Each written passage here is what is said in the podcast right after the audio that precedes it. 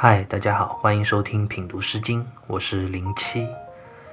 这一讲呢，我们要来一起聊一下《被风》里的《燕燕》这首诗。《燕燕》这首诗歌历来被称为万古送别之祖，也就是历史上第一首关于送别和离别的诗歌，开创了文学上的一个新篇章。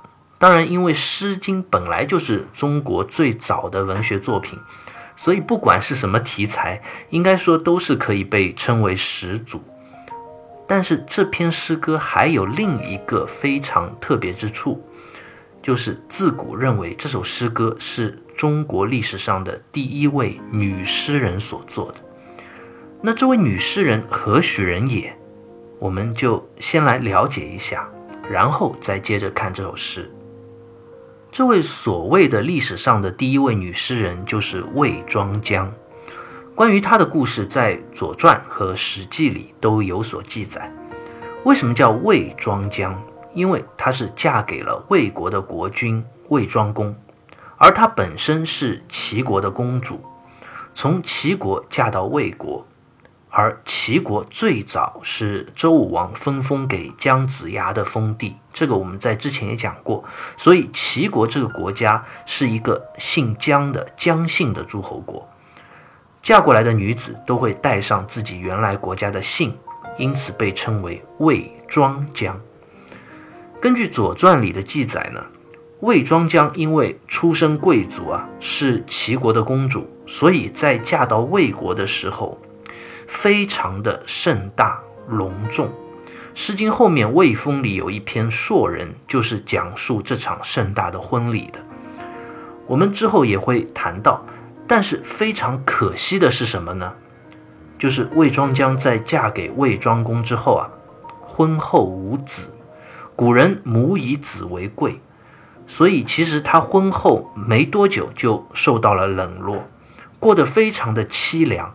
魏庄公呢，脾气也不是很好，对他也非常的粗暴，而且后来魏庄公又新娶了陈国的一对姐妹，姐姐叫厉驷，妹妹叫戴圭。这个戴圭就给魏庄公生了个儿子。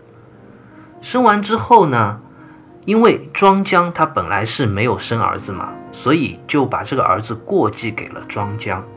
这个孩子后来就是下一任的魏国国君魏桓公。按理说，魏庄公死后，魏桓公继位，那庄姜的地位可以又回到像原来那样了。但是天有不测风云，他的命就是不太好。魏桓公刚刚继位不久，就被他的一个弟弟，也就是庄公之前和宠妃所生的一个儿子，叫周瑜所杀。所以庄姜又陷入了比较凄凉的这样一个境地，而正因为魏桓公被杀了，那他的亲生的母亲就是那个陈国的戴归，就为了要避险，就要回到自己的祖国陈国。因为戴归把自己的儿子过继给了庄姜，庄姜视如己出，所以他和戴归之间的关系也很融洽。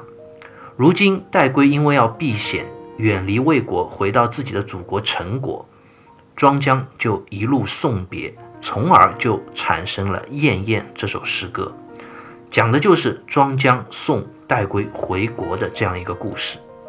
自古以来，主要也是从这样一个故事的角度来诠释这首诗歌的。接下来，我们就来正式的阅读一下这首诗歌。《燕燕》这首诗歌一共有四段，可以分成两个部分来看。第一部分是前面的三段：“燕燕于飞，羇池其羽。之子于归，远送于野。瞻望弗及，泣涕如雨。燕燕于飞，谐之行之。之子于归，远于将之。瞻望弗及，伫立。”以气，燕燕于飞，上下其音。之子于归，远送于南。瞻望弗及，实劳我心。诗歌的第一部分这三段的许多文字上的内容有一些重复，其实就讲述了送别的这样一个场景。我们先看这三段的分别第一句，先看第一段“燕燕于飞”，“燕”就是燕子，“燕燕”两个字放在一起，重叠的去使用，指的就是并非只有一只燕子，而是成对的燕子在飞翔。“呲哧其语”的“呲哧”就是参差不齐的样子，讲的就是燕子飞翔的时候，翅膀伸展参差不齐。那问题就来了，我们一般形容鸟的飞翔，好像从来不会去说它的翅膀是不是整齐，似乎没有这样去形容的。所以历来就有人解释说，因为这首诗歌里讲的是两个妇女的离别，魏庄姜。送别自己养子的亲生母亲戴归，因为儿子魏桓公被杀了，戴归也是因为避险才回到祖国，所以这个送别并不是一场各自都奔向幸福希望的离别，而是一场沉浸在悲伤气氛里的分离。因此，两位身份高贵的妇女都没有穿着好看的衣服，也没有好好的去打扮。也没有心情去做这样的打扮装饰。三家诗的骑士就说道：“忧不在世。”就说因为沉浸在哀伤的状态里，主人公这两位妇女都容事不休，因此就用“呲哧其语”来做比喻。这可以作为一个诠释的角度，供大家去参考。那诗歌的第二段就讲了“燕燕于飞，斜之行之”。毛诗里解释说：“飞而上曰斜，飞而下曰行。”意思是往上飞称之为斜，往下飞称之为行，讲的是燕子在原野上上下翻飞的状态，也隐喻了这两位妇女将要分道而别。第三段上下齐音也是差不多的意思。王先谦在《诗三家一集书》里就说：“凡物单出曰声，杂比曰音。诗言音而不言声，之非一燕。”意思说，古人说单独发出的声音称之为声，而多个互相发出的声音称之为音。这里也就是说，燕子是成双成对的，一边飞翔，一边相互上下鸣叫，所以称之为上下齐音。其实也暗喻了离人之间的分别言语和不舍之音。第一部分这三段的中间一句，分别是“之子于归，远送于野；之子于归。”远于将之，之子于归；远送于南，都是在之前讲完“燕燕于飞”这一点之后，点出了诗歌的主题，就是送别。之子于归，我们之前也都碰到过，很多时候讲的是指新婚的女子出嫁而言，所以历来也有解释说，这是一首国君送女儿出嫁的诗歌。但是这是值得商榷的。为什么呢？因为出嫁应该是一件比较喜庆的事情。我们接下来就会看到涕泪横流这样的一个送别的场景。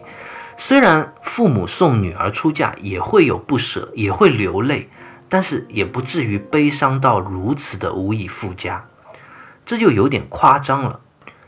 所以，如果把它理解成为一个送女儿出嫁的诗歌，似乎有点不太匹配。因此，之子于归在这里应该指的是戴归离开魏国，回到自己的故乡陈国，而且这个归指的是大归。唐代孔颖达就解释说：“言大归者，不反之辞；以归宁者，有时而返，此即归不复来，故谓之大归也。”意思是说。女子的大归和所谓的归宁是不同的。归宁是指离开之后，还是有时候会回来的，就像出嫁以后，有时候会回娘家看一看。而大归则是指离开了就不再回来了，所以才会产生这首如此悲伤的送别诗。因为离人一去就不回了。远送于野，就是指因为不舍对方，所以一直送到城外的原野。《毛氏正解》里就是说：“妇人之礼，送迎不出门。今我送世子，乃至于野者，书几份，尽几情。”就是讲在古代的时候，妇女的礼仪是送人迎客都不出门的。而今天魏庄姜为了送戴归，不仅出了门，还一路送到了城外的原野，说明他的心中有多大的不舍啊！也是为了抒发自己心中的悲愤，尽到自己至深的情谊。第二段“远于将之”的“将”也是送的意思。第三段“远送于南”，这个“南”也点出了送别的方向。朱熹在《世纪传》里就讲：“送于南者，臣在渭南。”因为戴归是要从魏国回到自己的故乡陈国，而陈国在地理上是在魏国的南面，所以这里称之为“远送于南”。在描写完了送别的场景之后，诗歌的第一部分的最后一句就开始讲述了送别之人，也就是魏庄姜的依依不舍。伤心难以的这样一种状态，瞻望弗及，泣涕如雨。瞻望就是眺望、看望的意思。那看谁呢？当然是看远去的离人。弗及是指不再看见之意，意思就讲魏庄姜送完戴归后，不舍得立刻回去啊，一直要远望对方远去的身影。直到他越走越远，逐渐消失在自己的视野里，再也看不到为止。这是何等的不舍和悲伤啊！当然，这种心里的离别之伤，不单单是呆呆地站在那里望着对方远去，另一方面，自己也在涕泣如雨，伫立以泣。《说文解字》里讲：“无声出涕，曰泣。”就是没有声音在那里流眼泪，叫做泣。很多时候，真正的悲伤是泣不成声，没有声音的抽泣，而眼泪却不止的默流，像雨点一样落下来。后面的这个伫立以泣的伫，是久久站着不动的意思，不愿意离开啊，时劳我心。这场离别真的是让我心里。痛苦至极。那为什么这场离别会如此的悲伤，如此的痛苦呢？如果我们不了解这个故事的背景，其实诗歌读到这里都会有这样的疑问：人生漫漫，相聚别离也有很多，有些人离开了也就不再相见，那也是很正常。所以这样的离别之伤。当然不只只是因为这次离别就意味着不再相见，更是因为这个离别的人深得我心。所以接下来诗歌的第二部分，也就是最后一段，就介绍了这位离别的人，也就是这个戴归，他到底是怎样的一个人。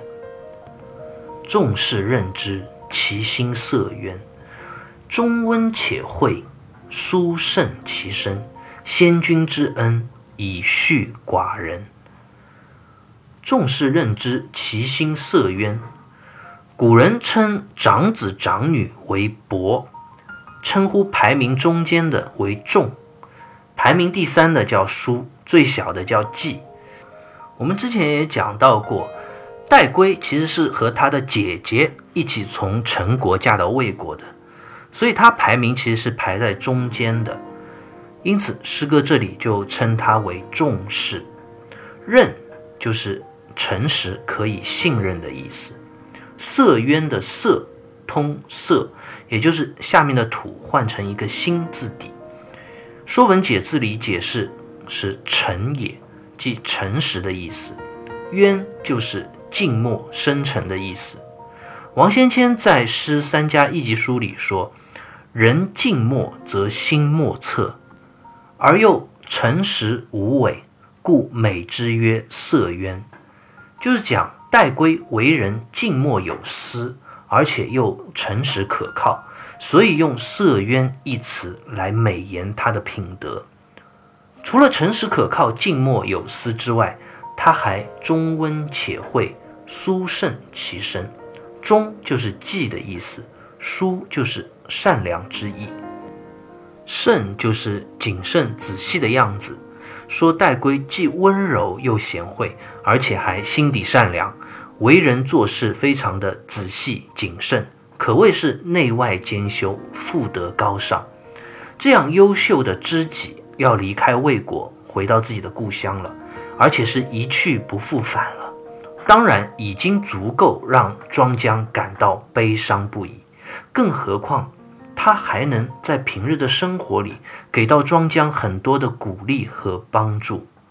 先君之思以恤寡人，先君在这里就是指的已经去世的魏庄公，因为庄姜和戴圭都是魏庄公的妻子，所以这里称他为先君。恤就是勉励劝勉之意。寡人是庄姜的自称，也就是说，戴圭除了自己品德高尚、贤良淑德之外，还经常会在生活中提醒我先君魏庄公的话语和他的思想，彼此勉励，要铭记在心。如今这样的知心人要离开了，又怎能不心中伤痛不已呢？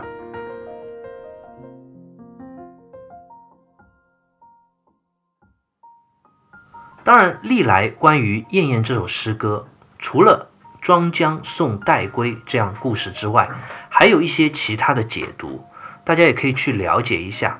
但是，无论这首诗歌背后的故事如何，我们都看到了古人的离别伤愁。我记得在《少南的草丛》这首诗歌里，跟大家聊过古人的时间意识和当下人是完全不同的。其实，古人在空间意识上对于距离的感知和分别的理解，与我们当下人也是完全不同的。那个时候没有发达的交通工具，不像现在。现在，如果你愿意，只要搭半天的飞机，就能去到世界的另一端。更别说在互联网上即时便捷的社交工具，空间距离感在现代被科技消解了。但是它之于古人却是另一番的情境。漫漫长路，车马伏疾，云飞天阔，音讯遥遥。区别于现代人朝夕又于高楼林立的城市，在局促的钢筋水泥中汲汲营生。古人的空间是广阔的，而且有方向感的。东南西北，或于星辰，或于日月。而正是因为距离的阻隔、讯息的不同，如此宽广的地域和距离感，使得古人对于离别加倍的珍惜。因为很有可能一别就是永别。古人没有电话，没有短信，这使得他们这样的一种离别情愁，在平时是没有回旋的余地的。写信可能一封信也要过几个月、几年才能收到，甚至就收不到了。因此，古人对于我们而言更加重视相聚的珍贵，在离别时更能体会那种不舍的情绪。而且，他们没有这种快捷的沟通方式，所以他们只能将这份情感寄托于他们眼睛目光所能及的远方，往远方眺望，看着离人远去的背影，伫立以泣，蔚然成诗。好，关于《燕燕》这首诗，我们就先聊到这里，下期再会。